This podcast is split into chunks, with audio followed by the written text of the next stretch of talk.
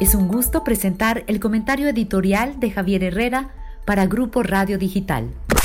Buenos días, gusto saludarte a ti y a todo tu gran auditorio.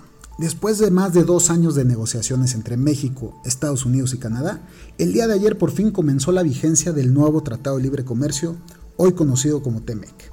El Telecán que entró en vigor en 1994 significó un crecimiento considerable para la economía de las tres naciones.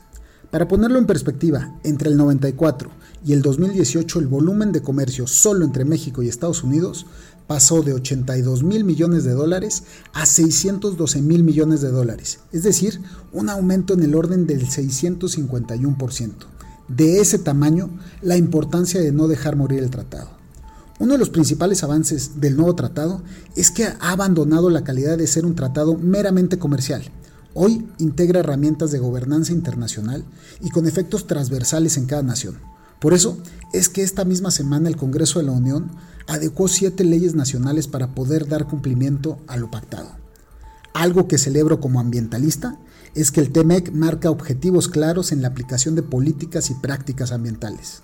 El acuerdo de cooperación ambiental que forma parte integral del TEMEC reconoce la importancia del crecimiento verde para poder alcanzar en la región una economía sustentable y competitiva. La realidad es que a diferencia de muchos otros acuerdos comerciales, en el TEMEC el incumplimiento de los compromisos ambientales tendrán consecuencias de rigor. Al ser el capítulo ambiental ahora parte integral del tratado, las sanciones que se le aplican a dichas violaciones serán tan severas como las que le aplican a las violaciones comerciales, lo cual es una gran noticia para el planeta.